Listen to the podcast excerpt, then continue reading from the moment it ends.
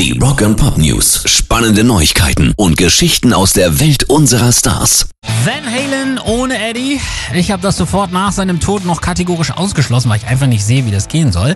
Andere Menschen scheinen da anderer Ansicht zu sein und die Gerüchteküche brodelt.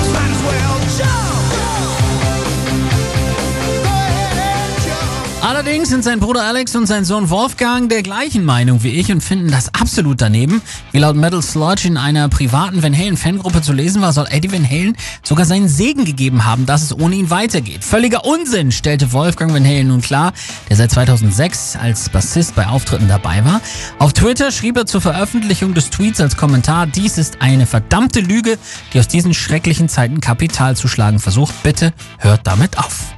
Rock and Pop News. Bruce Springsteen greift mal wieder nach den Sternen. Letter to You ist in Großbritannien uneinholbar vorne in den Ratings und wird am Freitag offiziell sein zwölftes Nummer 1 Album dort werden.